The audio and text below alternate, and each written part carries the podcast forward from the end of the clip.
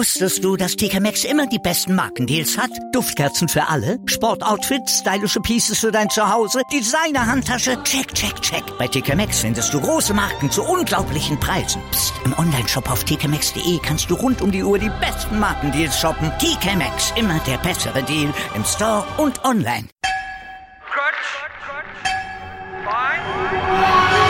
Vorpass. Vorpass Spezial. Der Podcast zur Rugby WM in Japan.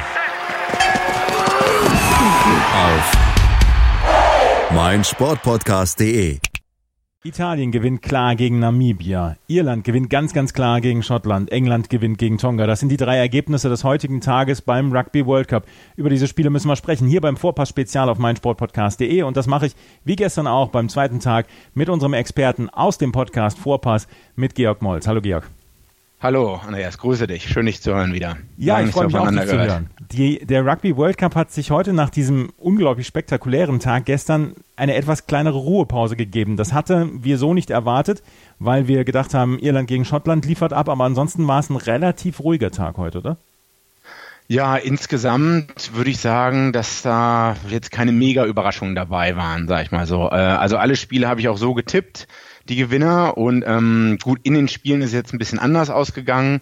Aber ich meine, nach so einem Tag wie gestern, was natürlich der Knaller schlechthin war mit den drei Spielen, da ist natürlich schwer, das zu toppen, beziehungsweise da überhaupt ranzukommen, denke ich.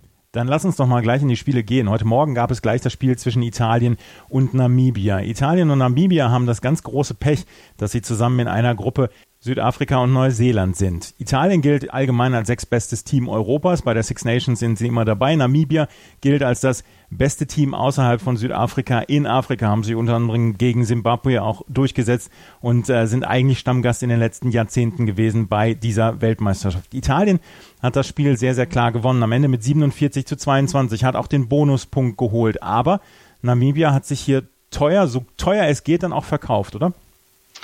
Ja, teuer verkauft. Namibia, muss man sagen, gehört zu den Tier 3 Nations, ist eigentlich mit Deutschland in, auf einem Level, also ein bisschen höher. Die haben mal vor drei, vier Jahren gegen Deutschland gewonnen, auch relativ überzeugend in Windhoek, glaube ich. Äh, haben sich gut verkauft, aber ich glaube, das lag auch daran, dass Italien äh, relativ schwach war und Italien hätte oder hätte äh, hätte noch höher gewinnen müssen eigentlich. Ähm, die, die waren wahrscheinlich auch so ein bisschen, dachten sich, das wird, die werden sie schon weghauen oder so. Ähm, ich würde jetzt sagen, Namibia, äh, die haben noch nie bei einer Weltmeisterschaft gewonnen, waren ein paar Mal knapp dran gegen Georgien. Ähm, für die wird vielleicht das Spiel gegen Kanada in der Gruppe ganz entscheidend sein, weil das können sie halt gewinnen. Aber ansonsten können die leider nicht, nicht viel holen. Die Namibier waren mit 5 zu 0 bzw. 7 zu 0 in Führung gegangen, nachdem Damian Stevens einen spektakulären Versuch gelegt hat, von Klein Lobser dann erhöht wurde, aber dann übernahmen die Italiener. Aber trotzdem hatte man das äh, Gefühl, ähm, während des gesamten Spiels, dass Italien noch nicht zu 100 Prozent dabei war. War es dann vielleicht so, dass, ähm, dass Italien sich gedacht hat, ach, Namibia schlagen wir eh, wir müssen uns um andere Spiele kümmern oder ist das einfach ein schwacher Start gewesen von Italien in, dieses, in, diesen Welt, in diese Weltmeisterschaft? Weil überzeugend waren sie ja nicht. Nee, ich glaube, also die ersten Minuten äh, Lineouts, viele Ungenauigkeiten bei Italien. Ähm, die hätten eigentlich am Ende der ersten Hälfte anstatt 21, äh, anstatt, anstatt mit 20 Punkten, 21 Punkten zu 7, hätten die eigentlich mit 35 oder 38 Punkten zu 7 führen müssen. Also die haben bestimmt zwei, dreimal den Ball vertändelt und es, und, und hätten da auch punkten müssen. Also gute Attack Opportunities hatten sie. Die haben auch bis zur 25. Minute gebraucht, äh, bis sie überhaupt einen Versuch gelegt haben. Ähm, ja, insgesamt, ich, die haben noch ein, zwei Leute geschont, ähm, man muss sehen, was die auch im Spiel gegen Kanada ähm, dann liefern können und wie gut sie da sind, weil auch gegen Südafrika oder gegen Neuseeland äh, traue ich jetzt Italien keinen großen Überraschungssieg zu. Die Italiener führten nach der ersten Halbzeit mit 21 zu 7. Du hast es gesagt, die Lineouts, die Gasseneinwürfe, die wurden am Anfang äh, sehr häufig überworfen noch von den Italienern. Da müssen sie tatsächlich dann nochmal ran. Aber in der zweiten Halbzeit wurde es dann eine sehr klare Geschichte, auch wenn es nicht immer zu 100 Prozent überzeugend war. 35 zu 7 führten die äh, Italiener, dann konnten die ähm, ähm, Namibier mit einem Strafkick von Lopsa und einem Versuch von Grayling dann nochmal rankommen auf 35 zu 15, aber das Ganze wurde dann ja relativ spät dann von den Italienern klar gemacht mit äh, Jack Poledri, der einen Versuch gelegt hat, Matteo Minozzi mit einem Versuch mit der Erhöhung von Carlo Canna. Und dann gab es noch einen Versuch von Namibia, die beinahe noch ähm, die Möglichkeit gehabt hätten, einen vierten Versuch zu legen. Das, hätten, das hätte einen Offensivpunkt gebracht, was ein großer Erfolg für Namibia gewesen wäre. Aber insgesamt steht am Ende dieser 47 zu 22 Sieg für die Italiener. Sergio Parisa hat sein fünftes Turnier angefangen, seine fünfte Weltmeisterschaft. Er ist einer der ganz, ganz großen Spieler auf seiner Position, auf der Acht. Aber es wurde zwischendurch immer mal wieder gemutmaßt, die italienische Mannschaft ist besser dran, wenn er nicht spielt. Wie hast du heute seine Leistung gesehen? Ich glaube, man hat nicht so viel von ihm heute gesehen. Er ist äh, langsamer geworden auf jeden Fall. Vor ein paar Jahren Viele Leute haben gesagt, einer der besten Nummer 8 Spieler der Welt, vielleicht sogar die beste Nummer 8, weil er ein komplettes Paket abliefert, Geschwindigkeit, Kraft, Spielverständnis, Ballhandling Skills. Aber ich glaube, er ist jetzt 33 oder 36 mittlerweile. 35. Ähm, wie bitte? 35. 35, genau. Ähm, man, es macht einen Unterschied, ob du 28 bist oder 35. Dazwischen liegen sieben Jahre. Ähm, das merkt man dem schon an. Ist heute nicht groß in Erscheinung getreten. Ich glaube aber trotzdem, dass es wichtig ist, so eine Leute dabei zu haben als Führungsspieler für die jungen Leute. Da gibt's auch bei anderen Nationen einige Beispiele, wo man sagt, ah ja, der ist eigentlich über sein Zenit drüber, was das Spielerische angeht, aber da ist die Führungserfahrung noch so wichtig. Über 140 Länderspiele hat Paris äh, schon gehabt und vom Weltrugby ist er einer der Spieler, die am meisten Spiele verloren haben, weil er halt mit dieser italienischen Mannschaft halt häufig gegen die ganz großen Teams spielt und dann auch bei den Six Nations sehr häufig ohne Sieg dann abgeschlossen hat. Paris äh, also eher unauffällig heute. Ähm, Federico Ruzza ist als der Player of the Match gewählt worden hinterher. Wäre es auch deine Wahl gewesen? Äh, der hat ja, glaube ich, nur 47 Minuten gespielt äh, oder 44. Ähm, einen guten Offload, den man sich auch anschauen kann. Ja, ist, ist verdient, würde ich sagen. Es ist Kann man so ganz richtig, kurz so festhalten, ja. Wir können nicht so richtig viel mehr aus diesem Spiel rausholen, weil es am Ende eine sehr klare Geschichte wäre. Was ich gerne noch einmal gerade äh, besprechen wollen würde, ist, Higashio, Higashi Osaka City war der Spielort. Ähm, es war in Osaka im Hanazono Rugby Stadium und das Stadion war wieder voll. Was wir in den ersten Tagen gesehen haben, immer volle Stadien. Japan scheint da einen exzellenten Job zu machen. Ja, ich glaube, die ähm, nächstes Jahr haben sie auch die Olympischen ja, genau. Spiele. Ja. Das ist ja schon eine Art Testlauf und ich glaube, also ich war selber noch nie in Japan, nur in anderen asiatischen Ländern. Äh, ich meine, da läuft ja alles super getaktet. Ähm, also Tokio ist ja was mit dem mit dem Einzugsgebiet 30 Millionen Stadt. Die sind ja daran gewöhnt, äh, große Massen zu bewegen und auch an. Die haben ja schon andere. Ähm, die haben ja 2002 Fußballweltmeisterschaft mit Südkorea zusammen gehostet. Ähm, die können das richtig gut und die sind auch richtig Rugby begeistert. Ja, und Japan, da können wir jetzt gleich, gleich ins nächste Spiel überleiten. Japan hat sich das Spiel zwischen Irland und Schottland sehr, sehr genau heute angeguckt, weil Japan mit Schottland und Irland in einer Gruppe spielt und weil sie, ja, wollen, weil sie ins Viertelfinale wollen und sich dann eventuell Schottland als den Gegner ausgesucht haben, den man eventuell besiegen kann. Irland galt als Favorit schon vorher in dieser Gruppe, Schottland dann als zweitgrößte Nation dann in dieser Gruppe, aber Japan als, ähm, ja, als Gastgeber hat sich in den letzten Jahren entwickelt. Und sie werden nicht unzufrieden aus diesem Spiel gegangen sein, denn Irland hat gegen Schottland ganz klar mit 27 zu 3 gewonnen. Was war da los bei Schottland heute, Georg? Enttäuschend, muss man sagen. Ähm, ich, also ich habe Irland auch als Favoriten gesehen. Ich glaube, ich habe plus 13 oder plus 15 getippt. Ähm, aber ich dachte, Schottland wird um einiges besser sein. Aber es ist wie bei den letzten Six, Six Nations, da sagt man immer, ah, Schottland hat jetzt ein paar super Spieler und jetzt sind sie in Form und dann reißen sie auch mal, dann haben sie ein gutes Spiel gegen England, gewinnen auch sogar und dann ist aber der Rest einfach Murks. Also was die Six, gegen Italien gewinnt man nochmal in den Six Nations, aber so ähnlich ist es jetzt hier auch. Also es war ja wirklich kein knappes Ding. Ich, ich, man hat ja mal da zwei, dreimal im gesamten Spiel bei den Schotten nur gemerkt, dass sie vielleicht mal ein bisschen mehr gegengehen wollten. Aber insgesamt null Intensität, würde ich sagen, von Schottland. Das ist mir halt so aufgefallen. Vielleicht fehlt auch ein bisschen die Erfahrung. Ähm, ich, bessere Spieler. Ich glaube halt, Irland hat auch noch insgesamt die besseren Spieler. Man sieht, man muss sich angucken, wer von den irischen Spielern äh, 2017 äh, zu den British and Irish Lions berufen wurde. Das sind viel mehr als die Schotten jetzt. Die Iren haben immer noch einige weltbeste Spieler auf einigen Positionen. Ähm, ja, daran lag es, glaube ich, insgesamt. Ich meine, die Schotten haben ja von den, von den Einzelnamen, beziehungsweise wenn du auf die Namen guckst, haben sie ja einige dabei, wo man sagt, ja, die gehören zur Weltspitze. Stuart Hawk zum Beispiel auf der Schlussposition, ja. Greg Ledlow auf der Verbinderposition. Wir gucken auch in die erste Reihe bei Stuart McInally, dem Kapitän, dass der höheren Ansprüchen genügt. Ist es dann, dass, ähm, dass es einige Stars gibt, aber dass der Rest nicht mithalten kann oder woran liegt das? Gibt vielleicht Leute, die würden sagen, ja, die gesamte schottische Mannschaft, die Start 15 ist richtig gut, aber ich sehe da auch noch ein relativ großes Loch zwischen einigen Leuten, ähm, zwischen Stuart Hogg und der 10 und, und vielleicht dem Rest. Und ich denke auch, dass einfach die, die Stürmer heute auch den Unterschied gemacht haben. Die schottischen Stürmer konnten schon mal gar keine Plattform aufbauen für die Hintermannschaft. Also da denke ich, hatte Irland ganz klar ähm, die Oberhand. Und das reicht halt nicht. Du hast halt nichts davon, wenn du einen guten Flyhalf hast, also einen guten Verbinder wenn die Bälle einfach zu langsam vom Ruck kommen. Wenn ja. du halt immer jedes Mal zwei, drei Sekunden dauert es halt länger, bis die Schotten, wenn sie mal den Ball hatten, bis die den Ball gespielt hatten. Und dann konnte Irland, war schon wieder bereit. Und die haben auch oftmals richtig Druck aufgebaut auf First Receiver, auf die 10 und dann ähm, auf den ähm, auf die nächste 12 dann. Das hat man halt gesehen und damit sind die Schotten überhaupt nicht klargekommen. Kannst du das einmal noch gerade erklären, dieses, ähm, was du gesagt hast, dieses Stürmerspiel, dass die Schotten dort komplett unterlegen waren? Kannst du das noch einmal gerade erklären, woran es lag, dass Irland beziehungsweise dass dann die Schotten dann auch überhaupt keine Angriffe richtig starten konnten?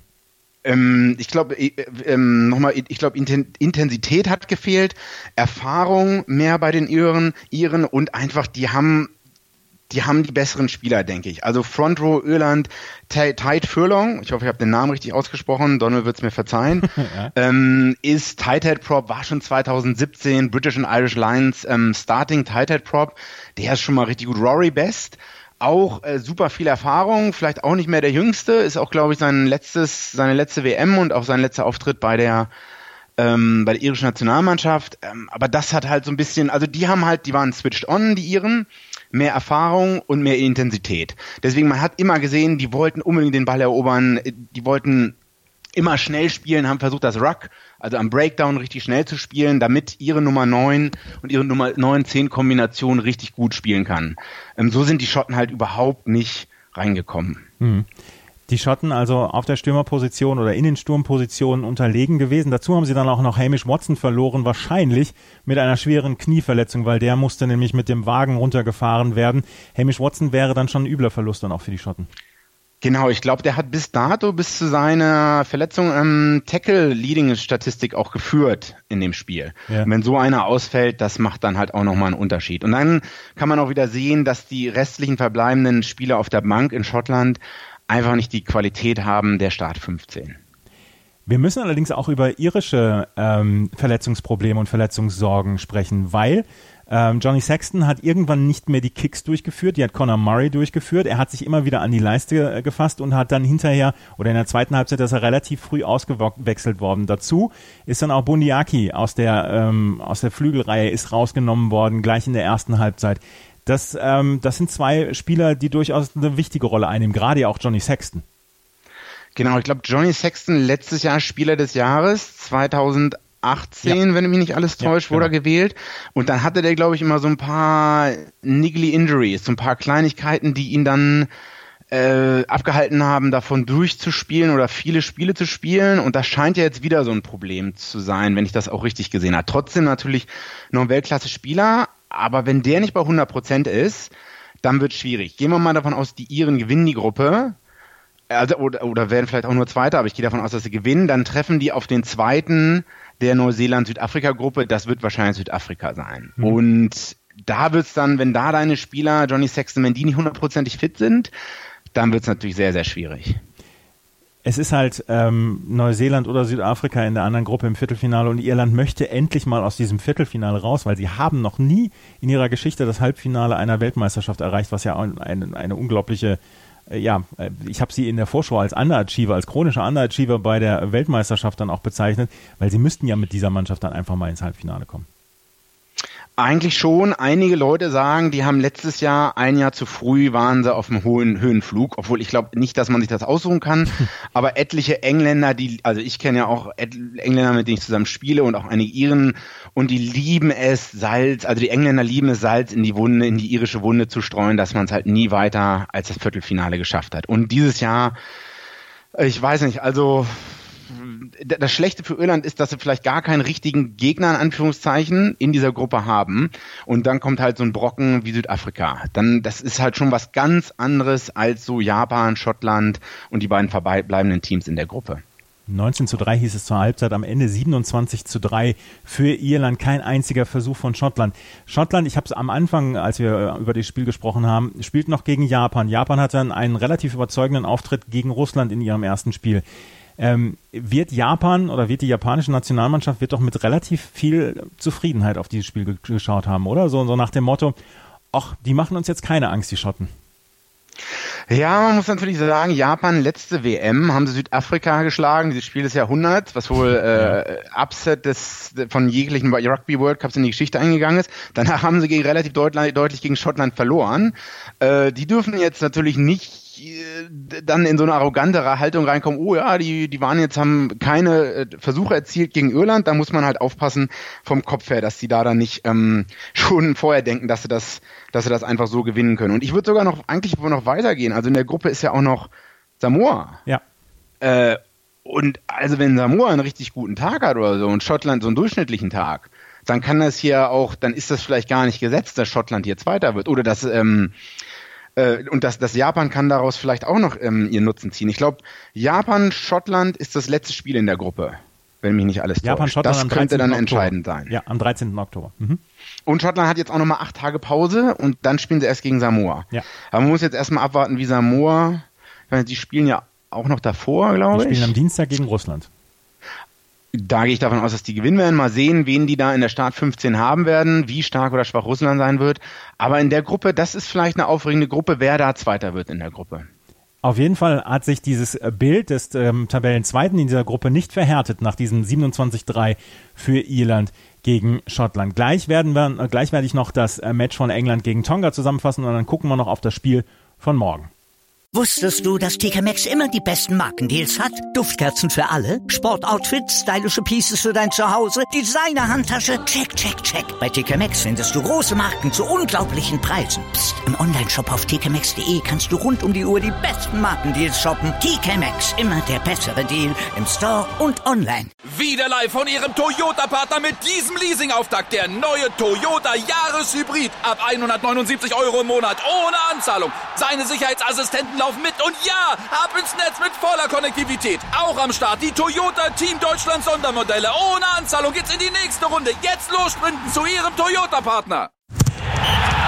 Der MLS-Podcast. Daniel Rupp, Vincent Kurbel und Anne Meyer führen dich jeden Freitag durch die Spieltage der Major League Soccer. Wie er von Chicago Fire wegkam, war nicht schön, weil sie ihn einfach getradet haben und er aber wahnsinnig viel Herzblut in dieses Team gesteckt hatte. Sie informieren dich über Ergebnisse, Skandale und Geschichten des amerikanischen Fußballs. Der MLS-Podcast auf meinsportpodcast.de das dritte Spiel des dritten Tages sah den ersten Auftritt des WM mit Favoriten England. 2015 waren die Engländer vor heimischer Kulisse in der Vorrunde ausgeschieden. Diese Scharte gilt es in diesem Jahr auszuwetzen. Gegen Tonga hatte Eddie Jones, der Manager der Engländer, weitestgehend seine beste 15 auf das Feld gestellt. Marco Vunipola fehlt nach wie vor verletzt. Ansonsten hatte Jones eine Mannschaft aufgestellt, die gegen den starken tongaischen Sturm bestehen konnte und gleichzeitig die Geschwindigkeit hatte, um an der gegnerischen Defensive vorbeizukommen. Tonga selbst war um Wiedergutmachung bemüht. Das letzte Testspiel vor der WM verloren die Insulaner gegen Neuseeland mit 7 zu 92, sodass Zweifel angebracht waren. Tonga startete stark in das Spiel. Jedes gelungene Technik wurde von den Mannschaftskollegen gefeiert. Die Defensive war konzentriert. Demzufolge machten sie es den Engländern schwer durchzukommen. Doch England erwischte einen ordentlichen Start. Zwar kamen sie am Anfang eher zu wenig Raumgewinn, doch durch einen Strafkick von Kapitän Owen Farrell kamen sie zu einer 3 zu 0 Führung. Nachdem Sonatane Takolua für Tonga per Strafkick ausgleichen konnte, verlagerte sich das Spiel nach und nach in die Hälfte der Polynesier. Manu Tuilagi konnte mit zwei Versuchen in der 23. und 30. Minute die Führung für England auf ein komfortables 15 zu 3 stellen. Farrell hatte mit einer Erhöhung kein Glück, er schaffte nur zwei Punkte nach diesen beiden Versuchen. In der 36. Minute konnte Farrell dann aber dank, noch dank eines Strafkicks auf 18 zu 3 erhöhen. Dies war auch der Halbzeitstand. Die wichtigste Statistik der ersten Halbzeit, England konnte den Ball über 308 Meter tragen, Tonga nur über 59. Die zweite Hälfte begann wie die erste. Owen Farrell bekam einen Strafkick, den er mittig zwischen die Stangen setzte und auf 21 zu 3 erhöhte. Es dauerte 49 Minuten, bis Tonga das erste Mal ein Phasenspiel aufziehen konnte. Dies resultierte aber nicht in einem Versuch, sondern in einem Ballverlust. In der 56. Minute, nach einigen Wechseln auf englischer Seite, konnte Jamie George für den nächsten Versuch sorgen. Zusammen mit einem angesetzten Paket schob sich England ins Mahlfeld Tongas. Owen Farrell sorgte mit seiner Erhöhung für das 28 zu 3. Ab jetzt ging es nur noch um den Bonuspunkt für England. Mit Frankreich und Argentinien in einer schwierigen Gruppe kann sich jeder Punkt als entscheidend herausstellen. Doch das wollten auch die Tonga verhindern. Es gab immer wieder Möglichkeiten für England, den Bonuspunkt zu erzielen, doch es dauerte bis zur 77. Minute, bis sie den Ball über die Mahllinie tragen konnten. Luke Cowan-Dickey hatte nach einem wunderbaren Pass von Jonathan Joseph keine Gegenspieler mehr vor sich und legte zum 33 zu 3 ab, der durch Farrell erhöht wurde. Tonga war am Ende des Spiels auch am Ende ihrer Kräfte. England gewann das Spiel mit 35 zu 3, holte damit einen Offensivbonuspunkt und führt damit mit 5 Punkten vor Frankreich mit 4 Punkten. England spielt als nächstes am Donnerstag gegen die USA. Tonga bekommt es am nächsten Samstag mit Argentinien zu tun. Morgen geht es weiter. Morgen gibt es nur ein einziges Spiel, was wir haben. Wales wird als erstes äh, zum ersten Mal auftreten gegen Georgien. Georgien gilt ja auch so ein bisschen als das Land, was nicht ganz so gut wie Italien ist, aber zu gut für den Rest von Europa ist. Sie, werden, sie gewinnen immer wieder die Rugby Europe äh, Championship, beziehungsweise mit Rumänien teilen sie sich dort die Titel. Und Wales ist eine äh, etablierte Six Nations Nation und hat dieses Jahr den Grand Slam geholt und auch die Six Nations gewonnen. Gehört Wales für dich zu den Mitfavoriten um den Titel in dieser, ähm, in dieser WM? Ja, schwierig zu ja sagen. Ähm, Gatland ist acht Jahre schon bei Wales. Ähm, Irland ist ja eigentlich Nummer eins jetzt in den Weltrankings, aber viele, oder ich kenne einige Leute, die würden sagen, die sehen Wales mehr als Favorit als ähm, Irland jetzt. Ist schwierig, also ich meine, morgen gegen Georgien sollte es eigentlich ein eindeutiger Sieg werden. Also ich glaube nicht, dass Georgien da in der Lage ist, da äh, großartig die ähm, unter Druck zu setzen. Georgien hat auch ähm, in Schottland Vorbereitungsspiel gehabt und da hat Georgien schon ein paar gute Ansätze gehabt, aber insgesamt schon gegen Schottland ähm, nicht in, so gut ausgesehen. Und Wales ist nochmal drei Hausnummern höher als Schottland. Ja. Ähm, äh, wie, wie in der Gruppe, ich weiß gar nicht, wer spielt denn da noch in der Gruppe? In der Gruppe D äh, werden wir auf jeden Fall noch Australien und Georgien, Uruguay und Fiji sehen neben Wales. Ah, okay, dann ist da das Spiel natürlich Australien, Wales das Entscheidende, würde ich sagen. Äh, Georgien bin ich eigentlich ein Riesenfan, aber ich glaube nicht, dass es da morgen zu einer großen Überraschung kommt. Wie schwer wiegt für das Turnier der Ausfall von Gareth Ainscombe? Ich habe, hatte auch schon mit Donald darüber gesprochen. Er sagte, ja, Dan Beggar ist natürlich nach wie vor ähm, auf der Position auch immer noch Weltklasse, aber es könnte dünn auf der Position werden, sollte Dan Bigger dann mal ausfallen. Wie schwer wiegt der äh, Verlust deiner Meinung nach von Gareth, Gareth Anscombe?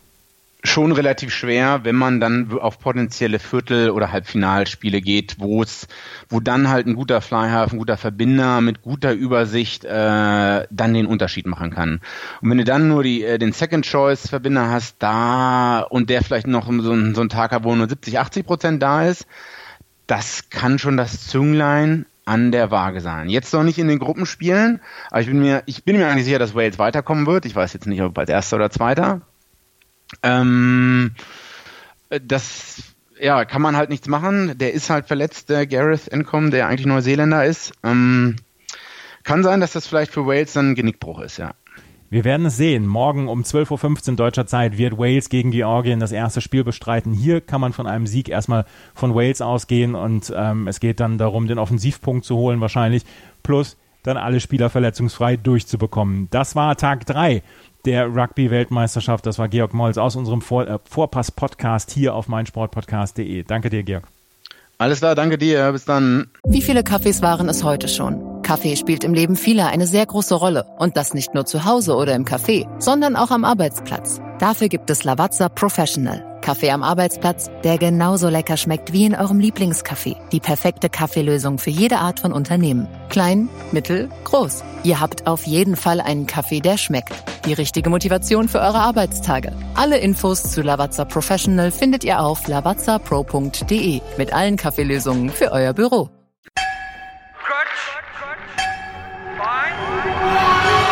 Vorpass. Vorpass Spezial. Der Podcast zur Rugby WM in Japan. Andreas Thies liefert dir mit den Experten unseres Rugby Talks Vorpass alles rund um das Rugby-Event des Jahres. Wird Neuseeland zum dritten Mal hintereinander Weltmeister? Wer kann die All Blacks gefährden? Und kann Gastgeber Japan auch 2019 überraschen? Sei dabei, wenn Vivian Bahlmann, Donald Peoples und Georg Moltz die Rugby-WM für dich analysieren. Vorpass Spezial auf meinsportpodcast.de ich habe mich natürlich schockverliebt, weil die war wirklich ganz, ganz klein. So begann die Mensch-Hund-Beziehung zwischen Christina und Tierschutzhund Frieda. Und wie es danach, nach dem ersten Moment der Verliebtheit, so weiterging und welche Klippen es danach zu umschiffen galt, das hört ihr in der neuen Ausgabe von Iswas Dog, dem Podcast für harmonische Mensch-Hund-Beziehungen. Iswas Dog? Mit Malte Asmus. Überall, wo es Podcasts gibt.